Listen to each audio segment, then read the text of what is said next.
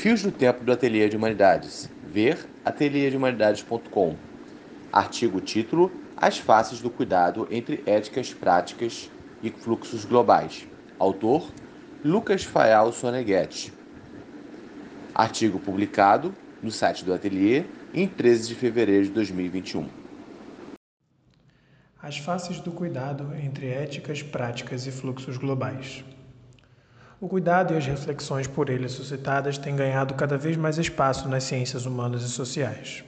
Começando com um conjunto de reflexões em torno da moralidade e da ética em campos tão diversos como a filosofia moral, a ciência política e a psicologia, a noção de uma ética de cuidado formou-se durante as décadas de 80 e 90 nas mãos de pensadoras como Carol Gilligan, Joan Tronto e Eva Feder-Kitay.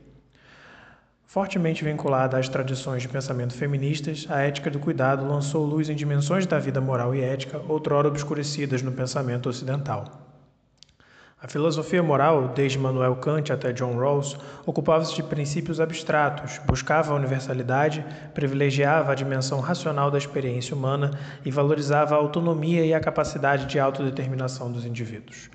Essa forma de pensar cristalizou-se em uma ética de justiça que postulava a igualdade entre indivíduos independentes e racionalmente orientados, regida por princípios universais abstratos. Em 1982, Carol Gilligan, filósofa e psicóloga estadunidense, publica In a Different Voice, um estudo sobre diferenças no desenvolvimento moral de meninos e meninas. Gilligan criticou o modelo de desenvolvimento cognitivo de Lawrence Kohlberg, por sua vez uma teoria altamente influente em pensadores como John Rawls e Jürgen Habermas, apontando alguns gaps na teoria. Ao observar e comparar as respostas de meninos e meninas diante de dilemas morais hipotéticos, Gilligan encontrou uma outra forma de ver o mundo nas vozes das meninas entrevistadas.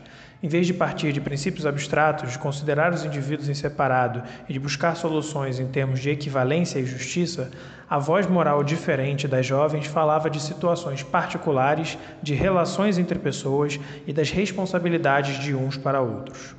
Essa perspectiva moral privilegiava a interdependência, as relações e a afetividade, respondendo a dilemas morais pela chave da responsabilidade e da atenção, em vez da igualdade e do julgamento. Por sua vez, Eva Feder-Kitay repensa o conceito de dependência e seu lugar na filosofia política moderna.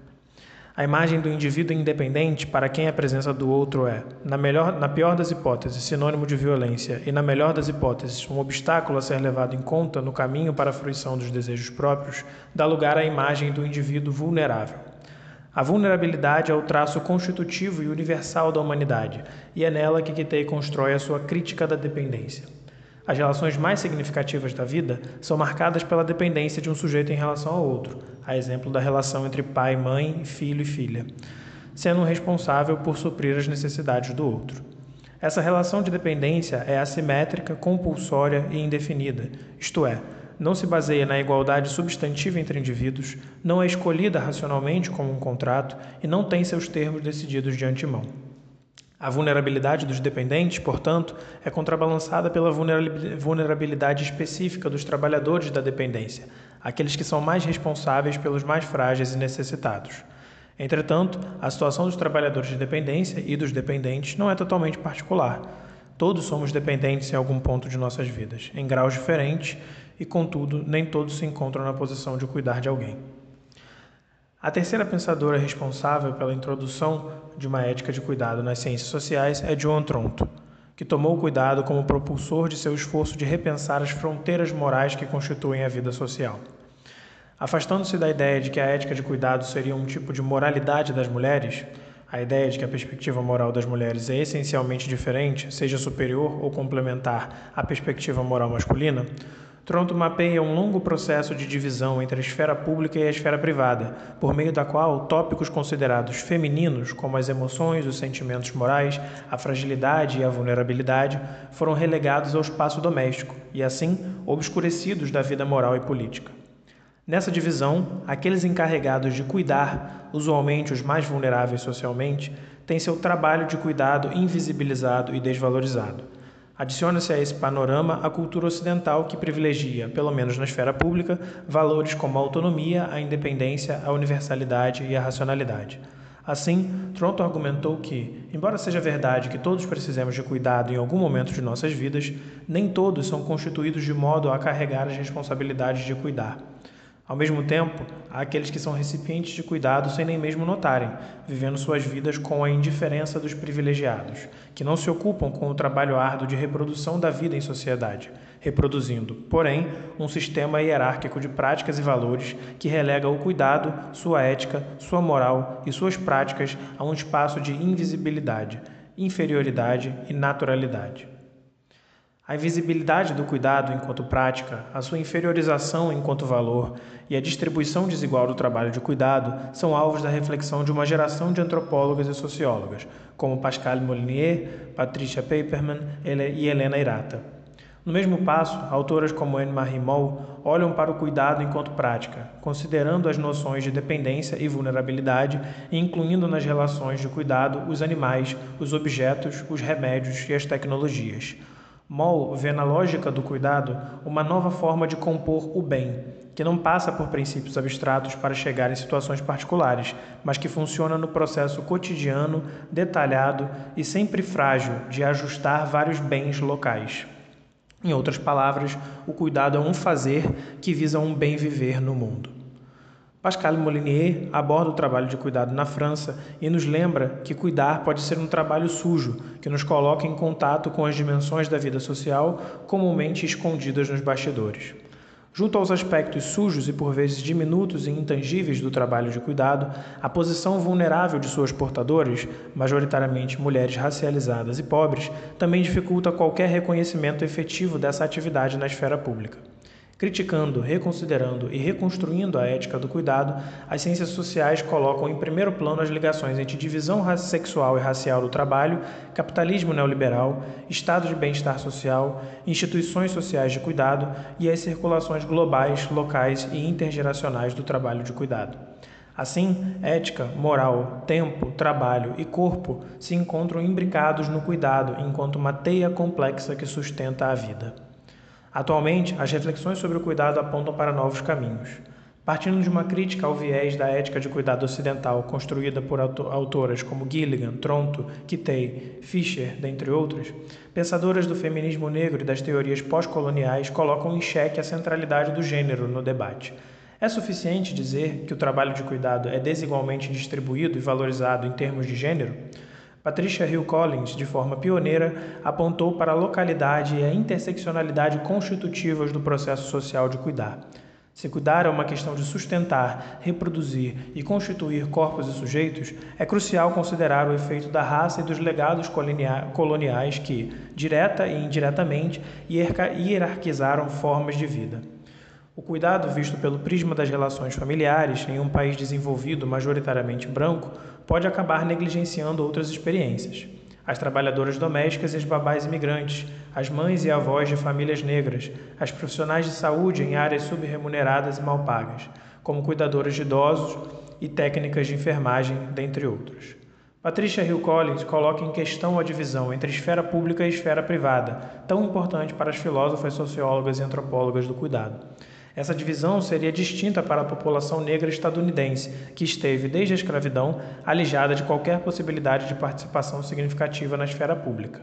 Segundo Collins, havia a esfera pública branca de um lado, na qual a participação ocorria usualmente de forma negativa e sem qualquer agência para a população negra, e a esfera privada, ou a sociedade civil negra, de outro lado, na qual assuntos privados e públicos se configuravam de outro modo.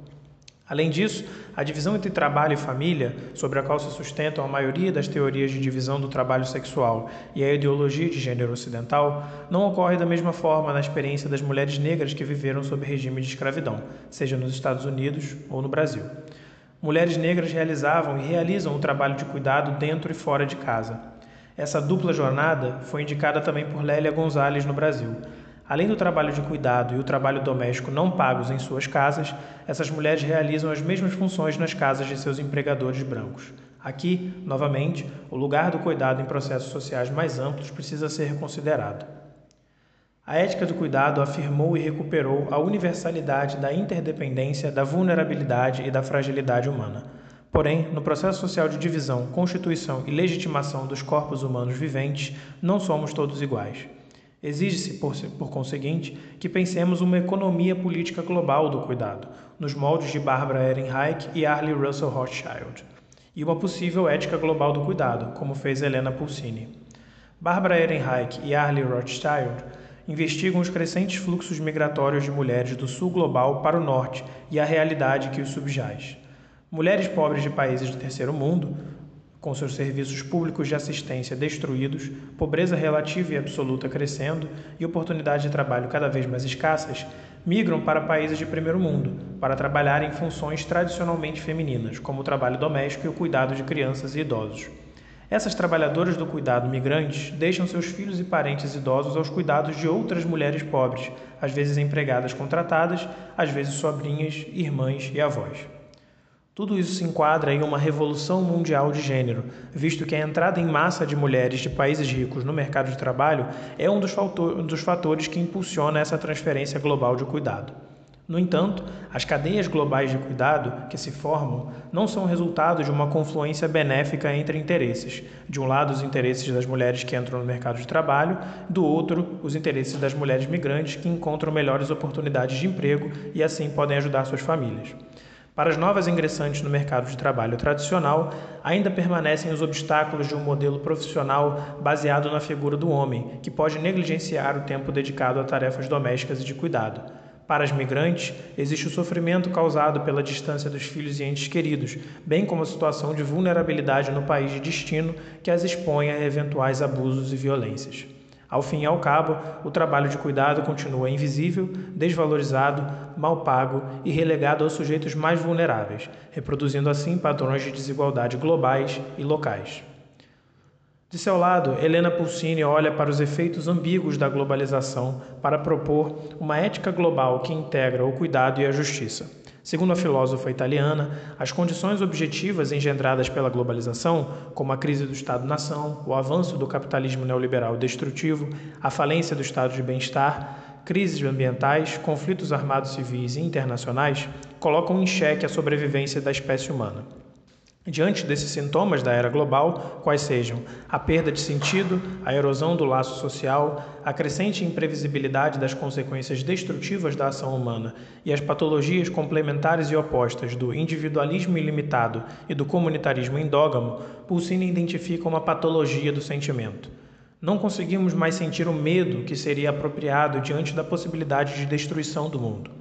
O, o problema seria, então, ligar as condições objetivas da era global à vivência subjetiva. E isso só pode ser feito pela mediação emocional fomentada pela imaginação. Devemos nos tornar sensíveis ao sofrimento das gerações futuras, que estão mais diante da nossa experiência imediata, e às diferenças incontornáveis e multiplicadas que encontramos em nossas vidas cotidianas. Para isso, é preciso imaginar que o futuro está aqui reconhecer o outro em sua diferença, sem essencializá-lo ou assimilá-lo, e assim tornar-se responsável pelos outros e pelo mundo. Para os enormes desafios da era global, é preciso complementar uma ética de justiça que se ocupe da justa distribuição de recursos e da igualdade entre os indivíduos, com uma ética de cuidado global, que olha para o outro em seus termos e busca reparar as relações entre pessoas e com o mundo. Se olharmos com atenção para o nível microsocial, nas práticas e relações interpessoais, para o nível mesossocial, nas instituições e redes, ou para o nível macrosocial, nas estruturas e fluxos globais, encontraremos o cuidado entremeado nos fios da vida social. A esfera pública, com os problemas de direito, dever e universalidade, ou a esfera da produção, com a desigualdade, as mercadorias e o trabalho, não estão desvinculadas ou podem preterir de questões de cuidado. Aqueles que demandam direitos, possuem deveres e reivindicam princípios universais, ou aqueles que trabalham, produzem e lutam em relações desiguais de produção, todos esses nasceram, cresceram, se alimentaram, adoeceram, sorriram, sofreram e viveram. Olhar para o cuidado é olhar para a dimensão da reprodução, da manutenção e do reparo da vida, incluindo os corpos, os objetos e o mundo. Do trabalho doméstico não pago realizado no lar até o trabalho de cuidado pago de alta complexidade em hospitais, há descontinuidades e diferenças. Os encarregados de cuidar não são os mesmos e seu trabalho não é valorizado ou reconhecido da mesma forma. É preciso, portanto, diferenciar, especificar e atentar-se para a concretude das situações, como ensina a ética de cuidado. Por outro lado, a ubiquidade das atividades de cuidado é inescapável. Desde o cuidado de um bebê até a preservação de ecossistemas em risco de destruição, o que está em jogo é manter em movimento a vida até o seu inevitável fim. Ainda por esse motivo, a incontornável finitude das coisas, o cuidado e o estudo das formas de cuidado são esforços urgentes e necessários, apesar de serem destinados a muitos fracassos. Mas é por isso mesmo que, se buscamos entender os desafios do antropoceno, ou da era global, ou da modernidade tardia, precisamos tornar visível e significativo o exercício constante de tecer os laços que compõem a boa vida e que fazem sua frágil existência perseverar no tempo.